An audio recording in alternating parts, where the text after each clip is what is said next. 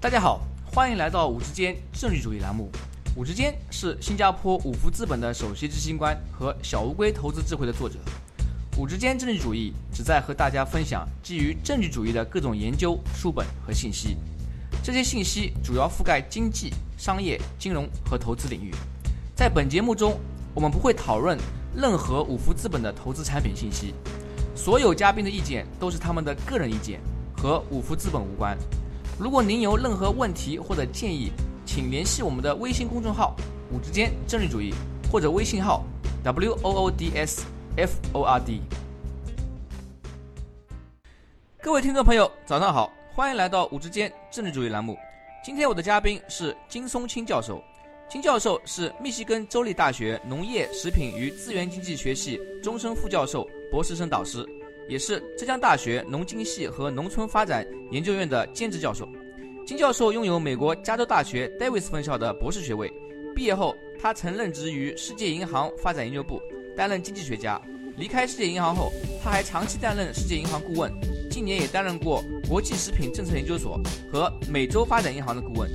金教授是美国应用和农业经济学会中国分会的上届主席，为二十多个经济学和农业经济学的国际期刊匿名审稿。稍微有些年纪的听众朋友们，可能对我们中国人吃不饱的日子还记忆犹新。三年自然灾害闹饥荒的时候，也就是差不多五十多年前的事。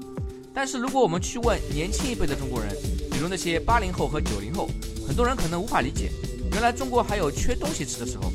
很多年轻人习惯了目前我们富庶的生活，想要吃什么，在手机上点两下就有快递小哥送过来，可能并没有意识到中国有十四亿人口需要养活。因此，保证绝大部分居民有充沛的粮食供应，始终是一件具有战略重要性，同时也非常具有挑战性的工作。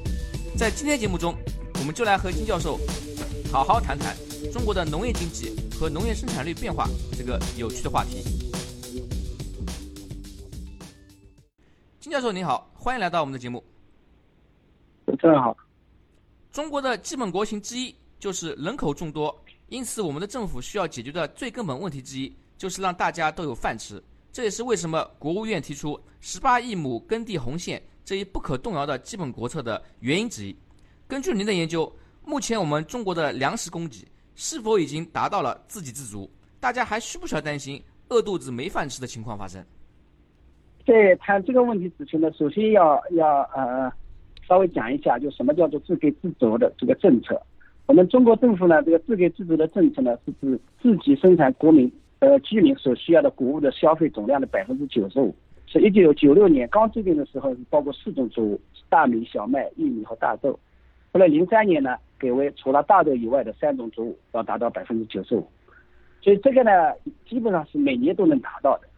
呃，实际上，呃，大米和小麦的这个自足率差不多是百分之一百。主要不足的是大豆，所以二零一六年进口大豆呢是八千四百多万吨。呃，自己生产的只有一千两百多万万吨，就是说百分之八十五以上的大豆呢是依靠国际市场。所以呢，要不要执行这个自给自足政策呢？包括要不要这个土地红线，这个实际上是一直是在争论的。就是说，一种观点认为，就是粮食是一种商品嘛，就让市场来调节。就过分强调这个粮食自给自足，可能会影响这个资源配置问题呢。还有随着我们经济这个增长，就是我们国家有钱了、富裕了，我们就可以从外面买到粮食。为什么有这个担心呢？还另外一个相反的观点呢？也这个主要的观点呢，就认为这个这粮食的东西呢是一个国计民生的一个重要的一个产品嘛，啊，绝不能依靠这个进口，应该基本自给。这个粮食这个呃自给自足不存在的实际上是个经济或者是一个市场的行为，它很大程度上实际上是一个政治的考量嘛。因为这个有几个原因嘛，一个就是呃，主持人你刚才讲的这个三年之内这些这个惨痛的教训都还记忆犹深嘛。呃，犹新嘛，还有一个呢，就是说，呃，也知道的，一九八零年就是苏联他入侵阿富汗之后，后来就是说，呃，美国对这个苏联的粮食比较禁运嘛，这也是个教训嘛，我们国家也不想落入这么一个同样这个事情发生嘛。还有呢，就是说，即使我们可以买到粮食，我们到底国际上的粮食出口量是什么样的？呃，这也是呃直接有关系的，因为国际上可以出口的谷物的大概是七千亿斤。就全世界加在一起可以卖出去的谷物，这个这个数量是七千亿斤，但是我们国家需要的粮食大大概是一千三百亿斤，就差不多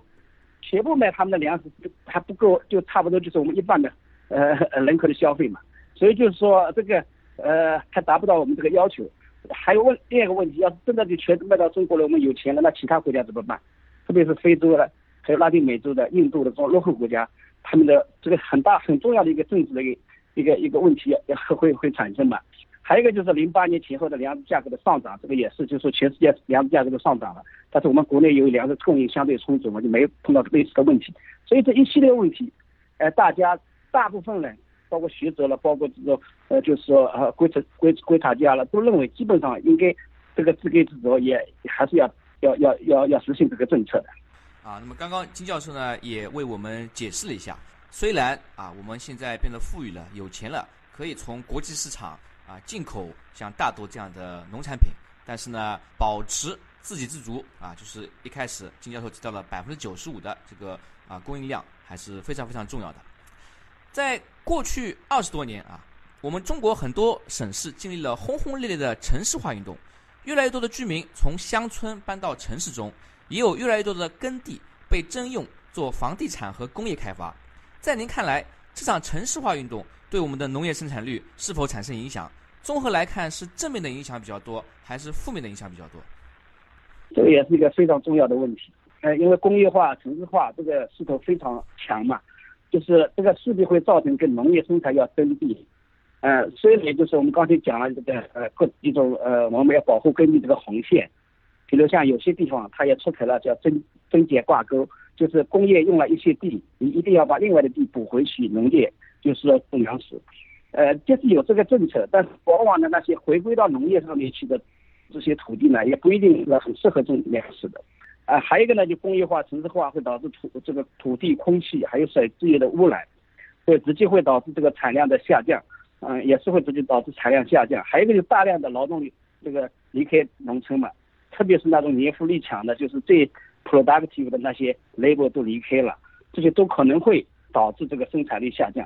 呃，还有一个就是说你劳动力离开了嘛，你往往就是说你要用其他东西来替代。还有一个就是它部分的利用化肥、农药。这些可能长期使用的话，对土地这个这个质量也会引起土地质量的下降，所以这些呢都是负面的一些因素。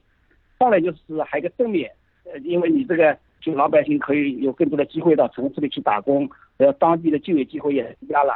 他可以去挣到更多的钱。那他有钱了之后，他可能就可以买到一些质量比较好的一些投入品嘛，还有可以他他也也可能买到这种小型的这种这种利用这种机械化的一些器械嘛。也可以买到这个社会化一些服务，就你自己不一定要种地，让人家来帮你种嘛，在某一些环节，像这些东西呢都是正面的，两个方面的综合呢。但是从现在实际情况来看，我们知道我们国家这个粮食增产这实际上是十二年增了，跟去年加在一起实际上十三年都连续增产的，所以应该说应该是正面大于负面吧。刚刚您也提到啊，在这场轰轰烈烈的城市化运动中，我们有很多年富力强的农村劳动力离开自己家乡。去城市打工，在您的一篇学术论文《Migration: Local Off-Farm Employment and Agricultural Production Efficiency》中，您提到中国目前大约有2.6亿左右的劳动力从农村去往城市，在自己出生的家乡以外的地方工作。这个数量级别的移民劳动力，比全世界其他所有国家的国际移民加起来总数还要多啊！因此说，这个规模呢是非常惊人的。那么我们会不会产生这样的担心啊？就是这些年轻人都离开家乡了，然后我们的农村以后就没有年轻劳动力了啊，这样渐渐凋零下去。所以说，刚才你讲的那个问题呢，实际上就是我们那个 paper 的 motivation 啊。就我首先要稍微呃也讲一下我的这个 paper 的几个合作者。这个 paper 呢，主要是杨金博士，他现在是华科的副教授。当时呢，他是浙大黄祖辉老师的博士生，他到我们密西根州立大学来访问的时候，跟我的一个博士生叫汪慧。他一起主要的呃这个分析啊各方面都是他们两个一起做的，在我的指导下，当然还有其他作者，包括我们这个国际粮食政策研究所的陈志刚博士，还有那个农业部的彭超博士，就是基于这两方面的，就是基于这些担心嘛，就是我们想看一看，就是利用这个机会，就是分析研究了这个问题。但是我们的发现呢，无论是当地的呃这个非农就业。呃，活着呢，就是到外地去打工呢，实际上对农业生产效益呢没有显著的影响。就是我们都进行了一些严谨的呃数据的处理分析，就是用比较严谨的计量方法，我们最后还是得出这样的结果。而且呢，这个结果呢，我们也分省也是做了，也发现就是说，不管是全国统一起来的或者分省的，我们都发现这个结果，就是跟人家现在这种关心好像觉得是多余的，所以我们就在解释原因嘛。就一个原因，我们就想，因为我们这些样本，然后我们实际上我们也是国内的一个现状嘛，就尽管是规模是扩大，但是大部分农农民还是小农户嘛，他的土地规模本来就小。可能也不需要家里所有的人全年在干干农活嘛。还有一个呢，就是劳动力它是下降了，这个是很明显的，我们数据里体现出来。但是呢，它被其他这个呃投入品所替代，特别是机械使用的增加，它就是克服了一些劳动力呃下降的这种呃对呃产量的影响嘛。呃，还有这个呢，当然也跟近年的一些新新崛起的一些农业生产的服务化，这个也有关系，因为。有些研究也也包括我们自己一个研究，在最近在 PLOS 上面发表的，都发现，就是说已经非常普遍了。就是你不需要每一个人都在家里种田，家里实际上只要有人，然后能够稍微管理一下，到时候你希望有些主要的耕种环节，你可以去外面去买嘛，就是说买人家的服务，特别是现在这个也是一种义工补农的一种形式嘛，到呃主要劳动力到外面打工挣到钱，钱拿回来，家里有个。年纪稍微大一点的，或者就是能管理的一个人，然后就社会上去买那种服务就可以。就是说这是一个很重要的一个原因。还有一个呢，就是日益活跃的那些土地流转市场，就也是提高了一些土地的分配效益嘛。特别是使得土地从农业生产效益相对低的农户往效益相对高的农户去集中嘛。这样就是说，呃呃，继续从事农户的这些呃经营者，他本来就是效益相对就是比较高嘛。所以这些原因综合起来，我们发现我们的结果也不是很很奇怪啊。那么在这里呢，我帮助我们的听众朋友们啊理解一下，就是说，虽然啊农业地区那些务农的劳动力数量发生了下降，但是呢，我们的劳动生产力以及科技进步，因此呢，弥补了劳动力数量啊在过去几年快速下降啊这样一个因素。那么两相抵消呢？嗯，从金教授的这个研究来看，没有对我们的农产品的啊生产量产生多大影响。那么这就涉及到您写的另外一篇学术论文啊，叫做《Productivity, Efficiency and Technical Change: Measuring the Performance of China's Transforming Agriculture》。在该论文中，您提出，在一九九五到二零零四年间，中国的一些主要农作物，比如大豆、小麦、玉米等，其产出率。都有不同程度的上升，投入成本都有不同程度的下降。能否向我们的听众朋友们稍微介绍一下，农作物投入成本下降的主要原因是什么？提高其产出主要靠哪些方法？在中国，哪些方法比较有效？哪些方法没那么有用？讲这篇文章之前，我也也讲一下合作者哈。像这篇文章呢，也是几个人合作的，包括我以前的 David 的导师，是斯坦福大学的卢斯高教授，还有百大的。黄继坤教授、河南农大的马恒运教授，还有北京理工的胡瑞华教授，这是我们四个人，呃，五个人一起呃合合作的一篇论文。所以我们这篇文章呢，您说就是说，你刚才问了，就是说是我们发现这个投入呃成本是下降的。实际上最最主要的投入成本下降，实际上是我们对我们这个研究的这个九五年到零四年这个时期呢，实际上就是劳动力的下降，就就就是劳动力呃投入到农业生产当中是下降的，实际上这个是主要的一个原因。实际上，其他投入品基本上是没有，就包括化肥、农药，是差不多的，还是一只维持一个状水平的。呃，而且包括机械的投入，实际上还是快速增长。但是综合起来呢，由劳动力这个下降的态度呢，还是下降的。所以你刚才提到哪一些呃效措施更加有效？这个呢，实际上要从我们国家这个农业生产这个发展的这个整个从改革以后的整个几个过程来看，就是不同时期它的重要性。嗯，就不一样。我们都知道，就是改革开放这个初期呢，主要是解放了劳动力嘛，还有后来的市场化程度的提高，这个就在很大程度上就主要是靠一些 incentive 一些激励机制，就造成这个这个农业生产力的提高嘛。结果后来就是进入九十年代开始呢，初期呢，八十年代后期呢，这个时候呢，主要呢就是靠投入品，就是呃一些化肥、农药，一些都不太用的，啊或者质量不太好的。现在都有可能使用了，就那个时候主要是靠这一些，呃呃来得到呃提高生产力的，呃再到后来呢，就是说这个化肥农药它也达到一个到一定的水平了，然后主要就是靠一些科技创新，包括继续推出新产品啦、新的栽培和耕种的一些方法啦。当然，现在呢，主要就是靠科技创新了。还有一个呢，实际上我刚才讲的科技创新，就是说，这是最前面时期的那个 incentive 那个 stage，或者后来呢，就是靠呃投入品的那个时期，我们好多研究，包括 Scott 黄继坤，还有后来呃呃伊夫普利那个樊胜根呃跟小波张小波，还有我们自己的研究，都发现，就是在前期呢，科技实际上就是整个中国这个改革之后的农业。呃，生产力的发展是起到非常重要的作用的。就是说，现在是越来越重要，因为其他这几条途径呢，都差不多都都呃发挥了它的潜力了。看来就是这个科技手段、科技更新是提高我们生产率呃一个非常非常啊重要的因素。在您的论文中，您也提到，中国在一九九五年以后的农产品全要素生产率啊 TFP 每年的增长率大约为百分之二。在园艺和畜类农产品中的全要素生产率增长率更高，每年百分之三到百分之五左右。能否为我们的听众朋友们介绍一下，这样的增长率意味着什么？跟国际同行相比，是算高还是低？嗯，这个生产力这个这个数字呢，实际上是很高的，就是说非常 healthy 的。我们认为，就是就拿美国来讲吧，它的农业的总生产力呢，从四九年到九零年呢，它是跟我们这个。现在有些水平差不多，那个时候也是美国发展最快的时期，也是二点一二。但是从一九九零年到二零零二年开始呢，美国这个整个总生产力呢，主要是生产力它是不到百分之一的。呃，更准确的讲，它有有些文章呃上面说是零点九七。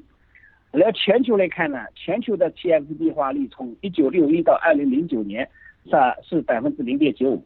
呃，其中一九九一年到二零零九呢是一点五九，但这个。很大程度上的贡献，我们中国是对这个有贡献的。呃，去掉中国之后，这个数字肯定会就要低很多。从这个方面来讲的话，我们把中国的这个呃全要素生产率提高的幅度和全球其他国家，美国或者平均相比呢，啊都是领先全球的。在您的论文中，您把农业生产率 TFP 分解成技术进步 （technical change） 和技术效率 （technical efficiency），并发现。九五到零四年，农业生产率的提高主要是技术进步带来，而技术效率反而下降。能不能跟我们的听众朋友们解释一下技术进步和技术效率之间的区别啊？同时呢，您还提到一个不均衡的概念，就是 disequilibrium，这个又是什么概念？能不能帮我们的听众朋友们解释一下？嗯，好的。总的要素生产力呢，它是在这里呢，我们原则上讲，它是三个，一个是技术进步，还有一个技术效益，还有一个分配效益。在中国呢，我们认为基本上这个分配效益呢，在这里没有作为考虑。呃，这个技术进步呢，就是说整个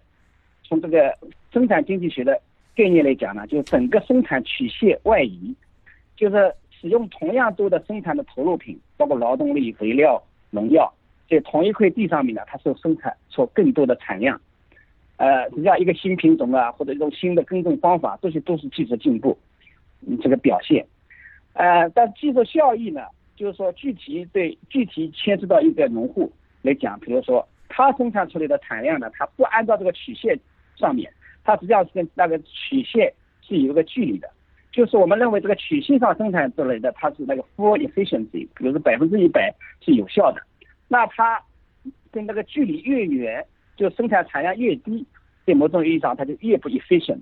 所以我们这个把这个 TMP 呢。把它分解成一个，就是到底多少是由技术进步，比如说新品种、新技术和新新的 management 的一些 skill，就这种东西带来的，它多少呢？是由于老百姓经营的还不够，就是说没有达到这个程度，所以我们就是看一看到底这两者之间是怎么样。但是我们发现呢，这个 TFP 这么大部分呢实际上是归功于这个技术进步，特别在这一个时期，实际上这个技术效益呢。在那一个九五年到二零零四年这段时期呢，就总体来讲实际上是下降的，而且我们是分作物，我们比如说二十三个作物我们分开来看的，大部分的作物它都是下降的，呃，特别是那些呃园艺的、呃蔬菜的，还有一些畜牧业的一些生产，它尤尤其为明显。所以这个呢，我们认为原因呢，实际上主要就是是两方面，一个呢就是技术更新还是呃新品种、新技术。包括从国外呃引进了一些蔬菜种子啦，包括一些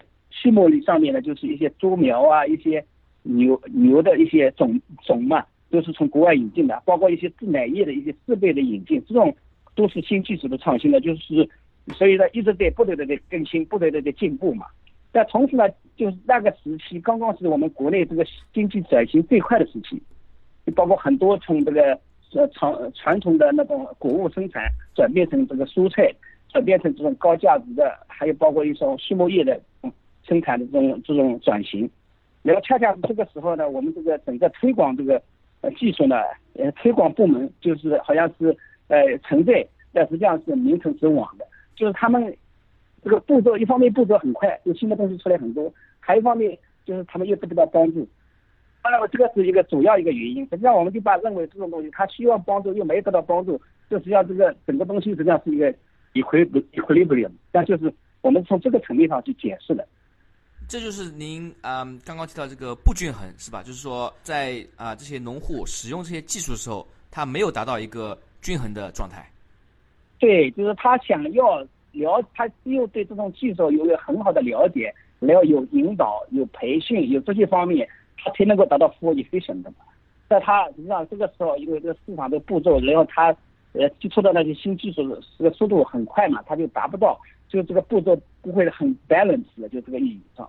像这个 equilibrium 跟那个我们平时讲的那种呃 market equilibrium 是有点不一样的。我们在这里就是认为说他这个呃呃学的跟他用的呃没有。发挥它的 full potential，也可以这么理解。啊，那就是说，其实如果我们比如说提高对那些啊农户他们的教育程度，教他们更好的使用这些先进技术，那可能还会有更多的这个潜力来增加我们的啊农业生产率。提到我们这个最先进的种植技术啊，技术进步，有一个大家比较关心的问题呢是种子技术，就是转基因食品。关于这个话题呢，我们也看到一些名人，比如说崔永元、方舟子，在社交媒体上互相批评，让一些读者和听众朋友们无所适从，不知道听谁的好。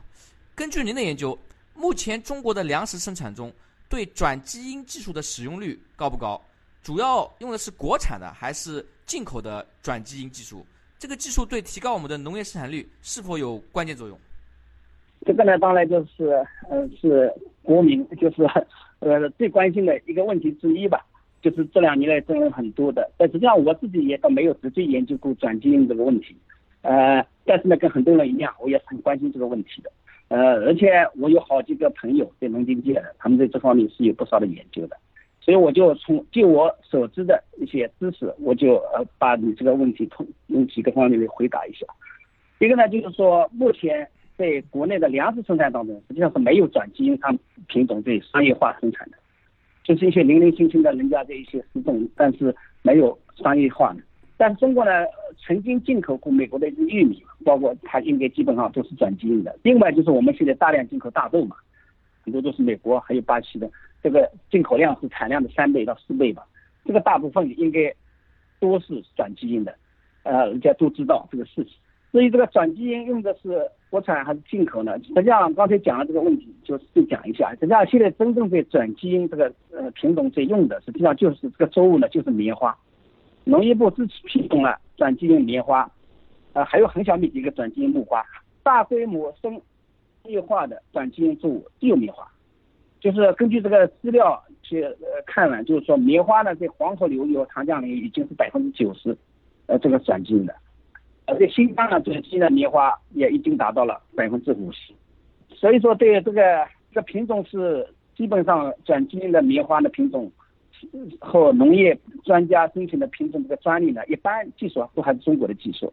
是从中国农科院生物中心呃研发出来的。呃，对于提高这个农业生产率，这个转基因的到底是是不是关键呢？这也很好，很难做结论的。主要除了棉棉花，因为也没有其他太多的作物在推，就没有其他作物推广，所以这个就是也也很难说的很具体。在您的论文中也提到了养殖动物，主要是肉、猪、牛、鸡蛋和牛奶的生产率提高。对于这些农产品，目前中国的总体情况如何？我们能不能做到自给自足，还是需要一些进口来弥补国内的缺口？这个呢，实际上自给自足呢，要看也是看你怎么去定义的。就是基本上我们还都是依靠一些，大部分是靠自产自产的，但也需要一些国外的进口来来来补充。我们呃，中国呢是世界上第一大的猪肉进口国，它进口的猪肉呢是世界总出口量的百分之二十，同时也是第二大的牛肉的进口国，它在世界总出口的百分之十三，也是第七大的鸡肉的进口国，在国际市场的百分之五。但是从总的进口量占总消费的比例来看呢，实际上这还不是不是很高的。像猪肉，我们的进进口量实际上是总消费量差不多百分之三点六左右。从这个数据上，嗯呃，美国农业部它每年有一个数据，还有网上的其他一些数据来看，那主要进口呢，从美国，呃，还有呃 EU，还有加拿大的这主要的我们的这个出口国嘛，这些。呃，产量的提高呢，这进口数量呢实际上也是下降的。像像牛肉呢，进口量呢是占总消费量的百分之十一，主要从巴西、乌拉圭这这些呃南美这种这种国家进来的。还有鸡肉呢，进口量实际上也不是不到居民总消费的百分之四，主要国家是是这个巴西嘛。呃，鲜奶的进口实际上也是在总消费量的百分之四四左右。所以呢，我们是依靠自己的生产为主，但是。呃，也是呃呃需要一些从外国进口的，所以这个呢，基本上就是这些主要的一些畜牧产品的一些现状的。嗯，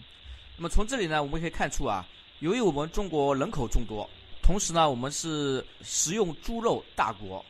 因此哪怕是进口我们总消费量的一小部分，比如说百分之三点六啊，不到百分之五，但事实上已经占据了整整个世界猪肉出口的五分之一强。因此，如果什么时候中国说需要更多的肉猪或者牛肉，那么就很可能快速的改变世界进出口市场上的这些猪肉、牛肉价格，因为我们的需求量啊确实是非常大，这也反映了我们自给自足的这个重要性。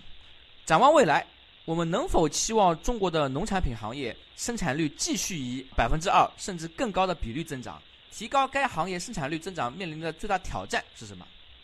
呃，所以呢，刚才就是从国际的一些现象也看，就是说继续保持这个百分之二的这样是非常高的。当然，我们希望能达到，呃，但是呢，也确实有很多挑战的。就像刚才说的，美国它开始是达到百分之一点五几，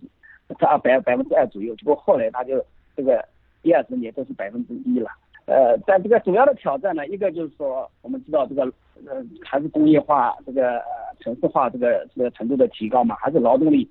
呃，成本的也是在不断的提高，这两年劳动力成本都提高了很很多了。呃，还有一个就是，我们就说部分依赖于这种农药啊、化肥造成的一些肥力的退化。呃，还有刚才讲的一些新开发的土地的，它的肥力可能也没有达到适合于耕种的一些肥力，这些都会是造成这个生产力呃下降的一些呃生生产量提生产力提高的一些挑战嘛。还有呢，就是说，我们从这个刚才这个两篇文章来看，还有以前其他的那些研究来看，主要还是要科技创新嘛，要得到生产力提高，要培育出更多的新品种，还有适合机械操作的一些耕种呃技术。那发达国家它一般的科技投入基本上保持在农业 GDP 的百分之三左右，呃，我们国家这个农业这个科技投入呢，基本上是不到一的，是零点六、零点七左右的，这都是一个挑战。还有就是说，刚才讲了，就是这个推广，这个很多技术出来了，也要推广嘛。所以我们现在的农农技站，就是说那个推广部门呢，这里有点名存实亡的，就是和有以前实际上是非常有效的，包括一些杂交稻的推广，还有很多其他早期的一些技术的推广。这个后来呢，经济转型了，就是合作社支国家支持也少了，然后他自己呃就是那个农农技站，然后他自己也变成去开发创收，挣钱为主了，不是为服务推广技术为主了。所以这个呢，就是说怎么也是个挑战，怎么样以多种形式，呃，各探讨不同的那种推广的一些呃服务，然后还还有就是说，呃，一些像现在一些新的一些组织形式，合作社啦、电子商务等等，实际上都是需要一些正确的引导跟指导的，要寻找一种新的或者多种的推广模式。还有一些研究呢，实际上都发现，就比如说一些农业补贴实际上没有起到真正的补贴的作用，有没有不不能把这些经费，比如说。从这个用到科研上去，或者推广培训上去，可能更有效，这些都值得探讨的。刚刚啊，金教授也提到了啊不少我们面临的挑战。到最后，科技进步还是一个核心啊。我们怎么样能够啊继续加大对于农业科技研发的啊这个投资力度，然后呢进一步推广这些啊先进技术使用，提高在之前那篇论文中提到的技术效率啊 technical efficiency。啊，这几个因素呢是保持我们这个生产力不断提高，或者是不要快速下降啊，那些非常重要的考量啊。呃，由于今天我们的时间有限啊，我们的访谈呢就到此为止。在节目最后，您还有什么建议或者想法，想和我们的听众朋友们分享一下？对，还是围绕刚这个主题，将来怎么走？就是说，因为这个有很多政策，包括我们现在呃刚提到的一些土地政策，还有就是说希望这个呃能够鼓励这个规模扩大。但是往往呢，我发现这以往的政策或者现在要推广的政策呢，是能就是说希望不要呃一刀切，就希望就是说这个因有一些东西最好是因地制宜嘛，就是说你允许能扩大规模的当然是好，提高规模效益，呃，人家能够增产增收嘛。但是有一些他刚才我也提到的，就比如说这些呃外包的这种服务的这种呃呃产生。啊，还有跨区的作业的产生，就是它要允许这种小农户，它能够继续生存下去，而且做的也不错，而且有些它是这样，不从经济的效益来考虑，可能这种一种一种呃叫理解这种呃这种 production 的，就这种东西做让它能够要并存嘛。还有一个就是鼓励二三产业，这个是非常对的，因为要农村要要要发展，就是说呃你这个农业人口这么多，势必要转型嘛，呃。但是这个推这个二三产业的时候，也不不是说要一一股一窝蜂嘛，就是不管有没有需求，不管可不可以持续，呃，就是还是要。呃，要经济制宜嘛，有些地方这个当地的经济状况啦，还当地的资源禀赋了，这些都要考虑。就是说，有些地方是适合搞旅游业的，适合搞呃呃二三产业的，就就就让他去适合。有些地方他可能也不一定很适合，也不是说每个地方都要搞嘛。因为刚刚你知道这两天这有一个叫《Journal of Rural Study》上面，他就有一篇文章，他实际上是用用戛纳国家的一些一些数据，他就说就是。看了，就农民的一些创新，些出自于农民自己的一些想法，一些创创新，实际上在某种意义上对农民的增收或者消费的增长，对当地的经济这个效果可能会更好。就是还是要结合起来，我就讲这些吧。谢谢收听五之间政治主义频道。如果您有任何问题或者建议，请联系我们的微信公众号“五之间政治主义”，或者我们的微信号 “w o o d s f o r d”。祝您有美好的一天。